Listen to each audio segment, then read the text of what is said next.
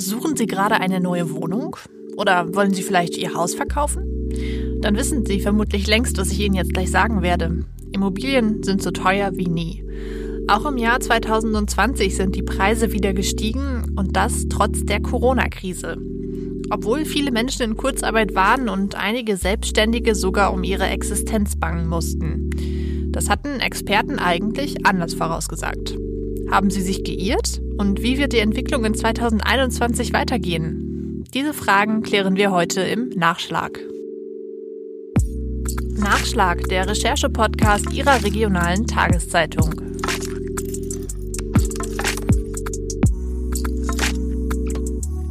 Hallo und herzlich willkommen zu diesem Nachschlag. Mein Name ist Luisa Riepe und ich stelle Ihnen hier immer ein Thema aus unserem Wochenendprogramm näher vor. Und ehrlich gesagt ist diese Podcast-Folge für mich so ein bisschen wie eine Lehrstunde. Denn tatsächlich, wie viele andere Menschen auch, suche ich eigentlich nach einer neuen Wohnung ähm, und würde gerne aus meiner Mietwohnung ausziehen. Aber die Preise für Eigentumsimmobilien sind so hoch und äh, der Markt ist leer wie nie zuvor, trotz Corona. Darüber will ich heute mit meiner Kollegin Nina Karlmeier sprechen. Hallo Nina. Hallo Luisa. Nina, kannst du dich unseren Hörern einmal kurz vorstellen? Wer bist du und warum kennst du dich mit Immobilienpreisen aus? Ähm, ich bin Wirtschaftsredakteurin seit 2017 jetzt bei der NOTZ und beschäftige mich unter anderem mit dem Thema Immobilien, sowohl bei uns in der Region ähm, als auch darüber hinaus. Und deswegen sprechen wir heute. Genau. Und äh, deswegen bist du eine kompetente Ansprechpartnerin für meine Frage, denn ähm, wie gesagt, Immobilienpreise steigen seit Jahren. Das merken halt so Leute wie ich, ne, die eine neue Wohnung suchen. Ähm, aber ist es denn eigentlich auch mehr jetzt so als so ein Gefühl, dass Häuser, Wohnungen und Grundstücke immer teurer werden? Also kann man das irgendwie in Zahlen ausdrücken? Ja, das Problem lässt sich in Zahlen ausdrücken. Es kommt immer so ein bisschen drauf an, ähm, wo du hinschaust, also in welchen Regionen du suchst, werden die Zahlen ein bisschen unterschiedlich ausfallen. Ähm, aber wenn man jetzt mal ganz Deutschland betrachtet, ähm, dann kann man allein für das dritte Quartal 2020 sagen, dass Immobilien um 7,8 Prozent teurer gewesen sind als noch im Jahr zuvor. Ähm, noch, deutlich, noch deutlicher wird es, wenn du dir einen etwas längeren Zeitraum anguckst, zum Beispiel in Osnabrück, wo wir jedes Jahr den Immobilienatlas erheben. wenn man sich da die Preise anschaut, sind die in den letzten sechs Jahren bis 2019 um mehr als die Hälfte gestiegen. Und äh, der Trend zu höheren Preisen ähm, war auch 2020 ungebrochen. Ja, das ist schon ganz schön viel. Ne? Ich meine, das weißt du wahrscheinlich noch fast besser als ich, aber es gibt wahrscheinlich nicht viel, was so stark im Wert steigt wie Immobilien derzeit, oder? Das stimmt. Auch als ich damals äh, oder als ich gesucht habe und, und immer noch nach einer Wohnung suche, merkt man doch, dass man äh, deutlich mehr schauen muss, als das vielleicht noch vor ein paar Jahren der Fall gewesen ist definitiv. Und du sagtest jetzt, diese Tendenz zeichnet sich sogar 2020 ab, obwohl ja eigentlich Experten gehofft hatten, dass die Immobilienpreise so ein bisschen, ja, dass das Wachstum so ein bisschen eine Pause macht, ne? dass man vielleicht sogar mal ein Schnäppchen machen kann.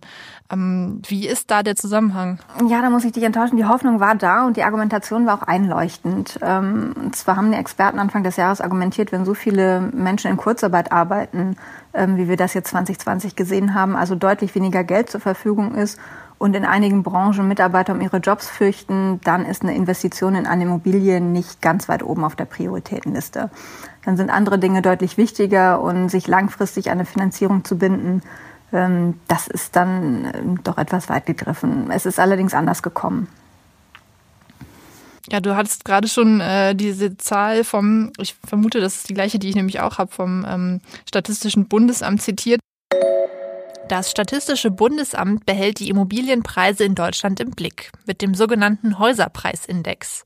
Dieser Wert bildet die Preisentwicklung von Ein- und Zweifamilienhäusern sowie von Eigentumswohnungen ab, die von privaten Haushalten erworben werden. Aber woher weiß das Statistische Bundesamt, wie sich die Preise entwickeln? In Deutschland sind Notare dazu verpflichtet, Kaufverträge über den Erwerb und Verkauf einer Immobilie den lokal zuständigen Gutachterausschüssen zu übermitteln. Diese wiederum übermitteln die Daten dann online ans Statistische Bundesamt.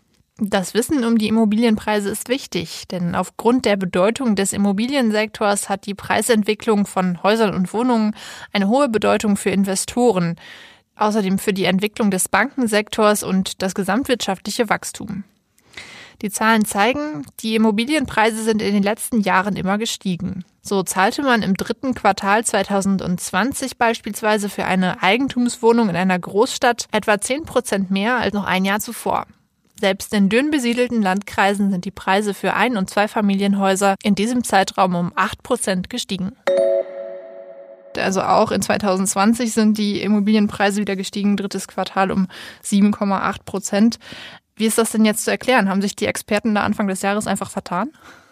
Letztlich ja, das hat aber seine Gründe. Ähm, die Tatsache, dass viele seit Monaten von zu Hause arbeiten, so wie du und ich ja auch, ähm, hat dazu geführt, dass man seine eigenen vier Wände doch ganz anders zu schätzen lernt, ähm, als das vielleicht vorher der Fall gewesen ist. Und sich da doch der ein oder andere überlegt, in eine Wohnung oder in ein Haus äh, zu investieren, was dann mehr den eigenen Vorstellungen entspricht. Wenn man sich äh, das mal wieder in Zahlen anguckt, allein die Genossenschaftsbanken haben 2020 voraussichtlich Wohnungsbaukredite in Höhe von 3, äh, 378 Milliarden Euro ausgegeben. Das sind 8 Prozent mehr als 2019. Und diese Wertschätzung ähm, fürs Wohnen hat auch dafür, dazu geführt, dass weiterhin so hohe Preise gezahlt werden letztlich. Denn auch das muss man sagen, das Angebot ist begrenzt, wie du ja schon einleitend gesagt hast. Und in der Vergangenheit ist viel zu wenig gebaut worden. Und wenn Angebot begrenzt ist und die Nachfrage hoch, treibt das natürlich auch den Preis. Mhm. Ja gut, das kann man ja noch nachvollziehen. Ne? Die Leute sind viel zu Hause gewesen. Da, da schätzt man seine eigene Wohnung oder merkt auch vielleicht mehr, wo die Defizite sind, ne? wenn man eben doch keinen Balkon hat, so wie ich. ähm, da wünscht man sich dann was Neues, das verstehe ich. Aber dieses Argument, dass die Leute in Kurzarbeit waren, dass es weniger Geld, dass weniger Geld zur Verfügung stand, manche sogar vielleicht irgendwie von Insolvenzen betroffen waren, das hat doch trotzdem stattgefunden, oder nicht? Ähm, das hat stattgefunden, aber es wurde gegengesteuert. Ähm, wenn du dir mal die Insolvenzen anguckst, sind die ja noch nicht sonderlich gestiegen, ähm, eher im Vergleich zum Vorjahr gefallen, weil die Insolvenzantragspflicht ausgesetzt wurde. Das heißt, letztlich sehen wir noch gar nicht, wie vielen Unternehmen es tatsächlich schlecht geht. Das ist alles, hat sich alles in dieses Jahr verlagert. Und äh, wenn man ähm, auf die Kredite dann nochmal zu sprechen kommt, ähm, haben viele Banken oder haben die Banken ähm, die Guthaben gestundet. Also Genossenschaftsbanken wieder genommen. Wenn man sich da die letzte Zahl aus Dezember anguckt, ähm, sind 35.000 Konten mit Guthaben von 5,4 Milliarden Euro ähm, gestundet gewesen. Das hört sich jetzt viel an. Wenn man das vergleicht letztlich, ähm, ist die Zahl aber trotz allem, ähm, trotz Corona, trotz Lockdown, ähm, trotz aller Rahmenbedingungen sogar weniger geworden seit Sommer. Ähm, und auch die Sparkassen verweisen auf die gute Bonität trotz allem. Ähm, und deshalb gehen sie auch davon aus, letztlich, dass die Kredite weiterhin oder zumindest im Großteil bedient werden können, wenn sich die Pandemie einmal wieder beruhigt hat. Mit anderen Worten, ähm, die Leute müssen jetzt zwar gerade ihre Kredite nicht äh, ablösen, aber die Kassen machen sich trotzdem jetzt nicht großartig Gedanken darum, dass das Geld dann komplett wegbleibt, oder? Genau, die Sparquote ist zurzeit einfach unwahrscheinlich hoch. Das heißt, zwar ist weniger Geld da, ähm, aber es ist, wird ja anderweitig nicht ausgegeben. Ähm, es ist nicht in Urlaub gefahren worden, man hat vielleicht die ein oder andere Renovierung nicht gemacht. das heißt, Geld ist erstmal da. Ähm, die Frage ist halt, wo es hinkommt. Und deswegen ist man da seitens der, der Banken trotz der Stundung guter Dinge, dass die Wirtschaft wieder anzieht und dann entsprechend auch die Kredite wieder bedient werden können. Ja, das ist ja eigentlich ganz beruhigend, denn ich habe im ersten Moment so ein bisschen an, an äh, als ja so die amerikanische Immobilienblase geplatzt ist, da konnten auch plötzlich Millionen von Leuten ihre Kredite nicht mehr zurückzahlen und das hat letztendlich die Finanzkrise ausgelöst. Aber wenn ich dich richtig verstehe, ist die Situation jetzt schon auch eine andere. Die Situation ist jetzt eine andere, ja, sowohl was, äh, was die Kredite angeht, als auch was äh, das Thema Blase angeht. Äh, eine Blase, so wie wir sie gesehen haben, entsteht ja immer dann, wenn Angebot und Nachfrage nicht mehr zusammenpassen. Das heißt, wenn das Angebot flächendeckend die Nachfrage übersteigt. Von so einem Markt sind wir aber ähm, meilenweit entfernt. Ähm, du bist eine davon, ähm, die eine Wohnung sucht. Ganz viele ähm, tun es dir gleich. Und ähm, insofern haben wir da immer noch eine sehr hohe Nachfrage nach, äh, nach Wohnungen und ein sehr geringes Angebot. Ähm, insofern werden da die ähm, Häuser und Wohnungen, die auf den Markt kommen, auch schnell einen, ähm, einen Käufer finden. Mhm. Ja, das ist spannend, was du sagst, denn ähm, das habe ich bei meiner eigenen Suche auch gemerkt. Ähm, gefühlt sind einfach gerade ganz wenig Wohnungen überhaupt nur auf dem Markt. Und wenn es dann was Spannendes gibt, dann äh, sind auch immer ganz viele Interessenten da, die sich darum streiten, sozusagen. Das stimmt, Angebote kommen immer mal wieder. Man muss ein bisschen wachsam sein und immer wieder auf den einschlägigen Portalen gucken, ähm, auch bei, ähm, bei Banken, ähm, die Immobilien vermitteln. Ähm, aber wie attraktiv letztlich das Angebot ist, äh, muss ja jeder für sich in jedem einzelnen Fall prüfen. Ähm, und gerade bei Wohnungen ähm, ist es so, dass du als Selbstnutzer, wie viele andere auch, ähm, mit Kapitalanlegern letztlich konkurrierst. Auf Tagesgeldkonten und anderen Anlageformen gibt es weiterhin wenig Zinsen, sodass eine Immobilie als Betongold immer noch als gute Anlagemöglichkeit gesehen wird. Mhm. Das heißt, es lohnt sich tatsächlich für Leute, die das Geld sozusagen übrig haben, eine Wohnung zu kaufen und die zu vermieten und äh, dann daran Geld zu verdienen. Also vielleicht für die Altersvorsorge oder sowas. Das lohnt sich in, bei gewissen Immobilien. Da muss man natürlich immer auch schauen, ähm, wie der Preis dann letztlich aussieht und äh, was man als Rendite bekommen kann. Ähm, aber bei, bei gewissen Objekten lohnt sich das immer noch, äh, natürlich. Hm, und woran liegt das aktuell? Also an den, an den äh, niedrigen Zinsen, die es sonst so ähm, gibt, wenn man Erspartes anlegt? Zum einen an den niedrigen Zinsen, die es sonst gibt, aber auch an den niedrigen Zinsen für Baukredite ähm, die momentan auf dem Markt sind. Das heißt, die Preise für Immobilien sind zwar gestiegen, aber gleichzeitig auch ähm, die Kreditkosten ähm, gefallen. Und wenn sich das die Waage hält, dann kriegst du auch immer noch eine gute, eine gute Rendite auf deine Immobilie. Mm, verstehe. Ja, und ich muss dann in die Röhre schauen als Eigennutzer. So in vielen Fällen leider ja. Schade. Ja, ich habe mir jetzt für diese, ähm, um mich auf dieses Thema vorzubereiten, auch mal angeschaut, wo die Immobilienpreise besonders hoch sind, wenn man jetzt mal so den Norden vergleicht. An dieser Stelle lohnt es sich vielleicht ein paar konkrete Zahlen zu nennen. Sie stammen aus dem Immobilienspiegel der LBS. Die Bausparkasse befragt regelmäßig ihre Berater im ganzen Land, um einen Überblick über die Immobilienpreise zu bekommen. Das Besondere, die Daten sind nach Städten aufgeschlüsselt. Man kann also auf der Datenbasis mehr als 1000 Städte deutschlandweit vergleichen. In Mecklenburg-Vorpommern, Schleswig-Holstein und Niedersachsen sieht es so aus. Für ein Grundstück zahlte man im Jahr 2020 im niedersächsischen Laatzen am meisten. 420 Euro pro Quadratmeter kostete da das Grundstück. In Osnabrück waren nur 300 Euro, in Flensburg 155 und in Schwerin 177 Euro fällig. Wer jetzt denkt, das ist aber viel oder das ist aber wenig, dem sei gesagt, genannt werden hier nur die häufigsten Werte. Die Preisspanne ist natürlich deutlich größer. Das wird auch beim Blick auf die Eigentumswohnungen deutlich. Laut des Preisspiegels waren Eigentumswohnungen im Jahr 2020 in Eckernförde am teuersten. Dort musste man oft 3400 Euro pro Quadratmeter bezahlen. In Demmin in Mecklenburg-Vorpommern zahlte man dagegen nur 380 Euro pro Quadratmeter, also nur etwa ein Zehntel. Osnabrück, Schwerin und Flensburg liegen bei je 2000 Euro pro Quadratmeter für eine Eigentumswohnung. Egal, ob man jetzt ein Haus baut oder eine Eigentumswohnung kauft, ähm, besonders teuer ist es im Speckgürtel von Hamburg und im südlichen Niedersachsen, so rund um Hannover. Ähm, ist das für dich überraschend? Ähm, nicht wirklich. Das sind so Gegenden, wo ähm, sowohl viele Studenten als auch Fachkräfte, also quasi von Student bis zur Fachkraft nach Wohnungen und Häuser sucht. Ähm, und gerade weil es in den Städten und den Metropolen ähm, immer teurer wird, weichen viele aufs Umland aus.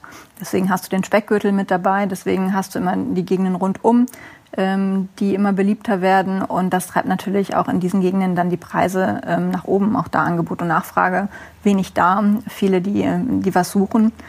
Ähm, da bist du dann auch schnell, schnell bei hohen Preisen.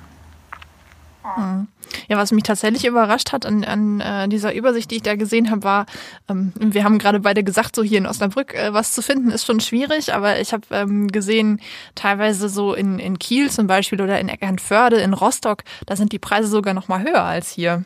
Hätte ich jetzt so gar nicht gedacht im Vergleich. Mm, das kommt auch immer so ein bisschen auf die Struktur an. Ähm, letztlich, ich kann jetzt zu dem konkreten Fall in, in Kiel oder Eckernförde so nichts sagen, aber meist hat es ähm, sowohl mit der Bautätigkeit zu tun, ähm, als auch eben mit Zuzug ähm, große Player, also große Firmen, die nach Fachkräften suchen, also Zuzug in die Städte oder ins Umland. Ähm, und dann hast du auch schnell, ähm, schnell wachsende Preise. Hm, verstehe. Tatsächlich scheint es aber so, als ob äh, ein Preis tatsächlich gesunken ist, nämlich der Preis für Neubauten. Ähm, auch das habe ich beim Statistischen Bundesamt gefunden. Ähm, da ist es doch tatsächlich äh, zum ersten Mal seit 2002 im Jahr 2020 günstiger gewesen, ein neues Haus zu bauen. Kannst du das erklären? Da würde ich sagen Sonderkonjunktur in gewisser Weise. Also äh, zum einen die 0,1 irgendwo marginal und ähm, ich würde sagen, nicht der tatsächliche Preis ist da entscheidend, sondern das dürfte auf die Mehrwertsteuersenkung ähm, zurückzuführen sein. Die, ah, ja klar. Mhm. Ähm, wenn man da wiederum den November mit Preisen aus August 2020 zum Beispiel vergleicht, liegst du wieder bei einer Preissteigerung von 0,4 Prozent. Und da hast du dann eher die, die Richtung, in die es geht. Mhm. Also sozusagen zwar vielleicht eine nette Pressemitteilung, aber nicht so viel dahinter, kann man vielleicht sagen. Naja, schon. Also die, die Preissenkung ähm, hat es gegeben, aber man muss eben schauen, muss es einordnen. Das ist jetzt nicht, weil es wirklich günstiger geworden ist zu bauen, sondern äh, mit der Mehrwertsteuersenkung hat sich das natürlich auf die Preise, auch, auch dann auf die, die Leistung ausgewirkt. Und wenn ich dann noch 16 Prozent Mehrwertsteuer zahle statt vorher ähm, 19, ist das natürlich bei großen Summen ähm, oder macht sich das bei großen Summen bemerkbar. Hm. Naja gut, die Mehrwertsteuersenkung ist ja nun wieder aufgehoben, von daher dürfte der Effekt dann auch von kurzer Dauer sein, vermutlich. Genau, davon gehe ich aus. Ja, in dem Text, den du ähm, geschrieben hast zu dem Thema, kommen ja auch äh, einige Menschen zu Wort, die von den steigenden Preisen direkt betroffen sind. Da fand ich besonders spannend ein Beispiel, das äh, uns eine Kollegin aus Sylt zugeliefert hat. Ne? Da, ähm, die berichtet von einem Hannoveraner Geschäftsmann, der vor zwölf Jahren auf Sylt ein Haus gekauft hat. Und der sagt jetzt, äh, der Wert sei seitdem um 300 Prozent gestiegen, also umgerechnet um 350 Euro pro Tag. Wahnsinn, oder? Ja, da kann man nur sagen, der Glückliche. Absolut. Wenn man solche Zahlen liest, das ist schon Wahnsinn. Ähm, wobei Sylt wahrscheinlich bedingt vergleichbar jetzt ist mit, mit unserer Region. Ähm, auf der Insel ist Bauplatz natürlich nochmal deutlich begrenzter als jetzt im Hamburger Umland oder rund um Hannover. Ähm, das treibt natürlich die Preise nochmal zusätzlich nach oben. Mal abgesehen davon, dass ähm, Sylt natürlich auch ein nettes äh, oder eine Urlaubsdestination ist, äh, Ferienhäuschen, ähm, die vermietet werden ähm, auch da ähm, verdrängt, äh, verdrängen diese Art von, von äh, Mietobjekten, äh, sagen wir, diejenigen, die da sonst normal wohnen. Das sind ja auch Effekte, die wir schon ähm, auch schon, auf, über die wir auch schon selber berichtet haben, ne, dass teilweise die Sylter selbst, so steht es ja auch in deinem Text, sich so ein Haus gar nicht mehr leisten können, aber eben jemand, der aus Hannover viel Geld mitbringt. Genau, oder beziehungsweise das Glück hatte es vor zwölf Jahren ähm, zu einem damaligen oder heutigen ähm, Vergleich zum Schnäppchenpreis zu kriegen. Mhm. Ja, das ist auch ein spannender Punkt, denn es gibt auch noch ein zweites Beispiel ähm, in, in dem Text, wo du vorhin sagtest, äh, wie, wie vergleichbar ist Sylt denn überhaupt mit, mit dem Festland, sage ich jetzt mal. Das ist auch ein Beispiel von einem Osnabrücker, der sagt, seine 65 Quadratmeter Wohnung hat innerhalb von sechs Jahren jetzt 60.000 Euro an Wert gewonnen. Ähm, das ist natürlich jetzt nicht ganz so viel wie bei dem Sylter Beispiel, gar keine Frage. Aber man fragt sich ja doch, ähm, ist das jetzt eine, ist das, war das jetzt in den letzten zehn Jahren eine Ausnahme oder geht diese Entwicklung so weiter? Nein, also es wird bedingt weitergehen. Ähm, die Preise werden weiter steigen, daran sind sich die Experten einig, ähm, aber sicherlich nicht in der Dynamik, die wir jetzt in, in den letzten Jahren gesehen haben. Ein Grund dafür ist tatsächlich, dass doch mehr gebaut wird, wenn auch noch nicht genug. Ähm, damit steigt das Angebot und ähm, diese ähm, Wohnungs- oder Hausklemme, in der wir sind, äh, löst sich damit ein bisschen auf und das macht sich dann auch in der Preisdynamik bemerkbar. Aber ähm, dass du jetzt ein Schnäppchen findest, ähm, oder zumindest zum jetzigen Zeitpunkt ein Schnäppchen findest, glaube ich eher nicht. Hätte ich dann wahrscheinlich vor äh, sechs oder zwölf Jahren investieren müssen. ja, wenn du wahrscheinlich ähm, heute dann in fünf Jahren zurückkommst, äh, zurückguckst, wirst du dir äh, vielleicht denken, ach guck, im Vergleich zu heute äh, waren die damaligen Preise ein Schnäppchen. Ähm, aber das weiß man nicht. Ähm, Im Nach Nachhinein ist man immer schlauer. Definitiv. Ja, Investition ist einfach immer ein Risiko. Ja. Ähm, in, deinem Text habe ich aber auch gelesen, dass die Experten ähm, durch Corona, wenn es jetzt auch nicht sich auf die Preise so direkt auswirkt, aber trotzdem eine, eine neue Dynamik so ein bisschen absehen. Ähm, und die heißt äh, von der Stadt aufs Land. Das ist richtig. Ähm, es zeigt sich bereits jetzt, dass die Preise auf dem Land ähm, anziehen und dynamischer steigen als in den Städten. Ähm, und da hat der eine oder andere natürlich oder jetzt festgestellt, dass das Landleben ähm, doch seinen Charme hat, äh, wo es einen vorher in die Städte gezogen hat, möglichst nah an der Arbeitsstelle, äh, möglichst ähm, nah an, äh, an der Verkehrsinfrastruktur, ähm, zeigt die Pandemie, dass doch auch das Landleben seine Vorzüge hat. Und äh, wer im Homeoffice arbeitet, der kann äh, im, auf dem Land schön nach draußen gucken, im Balkon und Garten, können im Lockdown Gold wert sein, insbesondere im Sommer. Ähm, da hat das Land, äh, die Pandemie doch gezeigt, dass das Landleben seine Vorzüge hat. Mm, ja, ja, man sieht das an den ganzen Leuten, die ähm, dann sozusagen sich in Lockdown-Exil genommen haben. Also in meiner Generation ganz viele Leute, die dann zu ihren Eltern gegangen sind, doch um das, um den Lockdown irgendwie zu überleben. Ja, ja kann ich mir gut vorstellen. Praktisch, ähm, so ein seinen Laptop einfach draußen im Garten aufzustellen, äh, ist doch angenehmer als in der stickigen, im stickigen Wohnzimmer oder in der stickigen Küche. Definitiv. Ja, und ähm, was meinst du denn jetzt, ähm, wie wird sich die Lage auf dem Immobilienmarkt im Jahr 2020, äh, 2021 weiterentwickeln? Denn es ist ja noch nicht so richtig absehbar, wie jetzt die Dynamik bei der Corona-Pandemie weitergeht.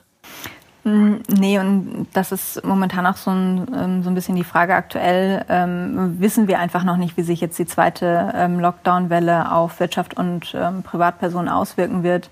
Ähm, die Tatsache, dass die Preise in diesem Jahr weiter so gestiegen sind, ähm, zeigt ja auch, dass wir den ersten Lockdown eigentlich insgesamt ganz gut überstanden haben. natürlich auch, weil die Politik äh, mit viel Geld unterstützt hat, muss man auch sagen.